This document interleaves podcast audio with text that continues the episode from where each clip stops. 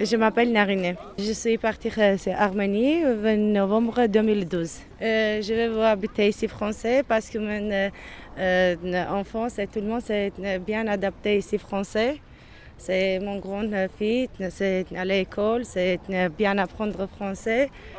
je parle très très bien, un peu je parle.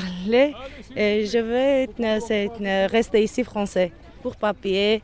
C'est après de travailler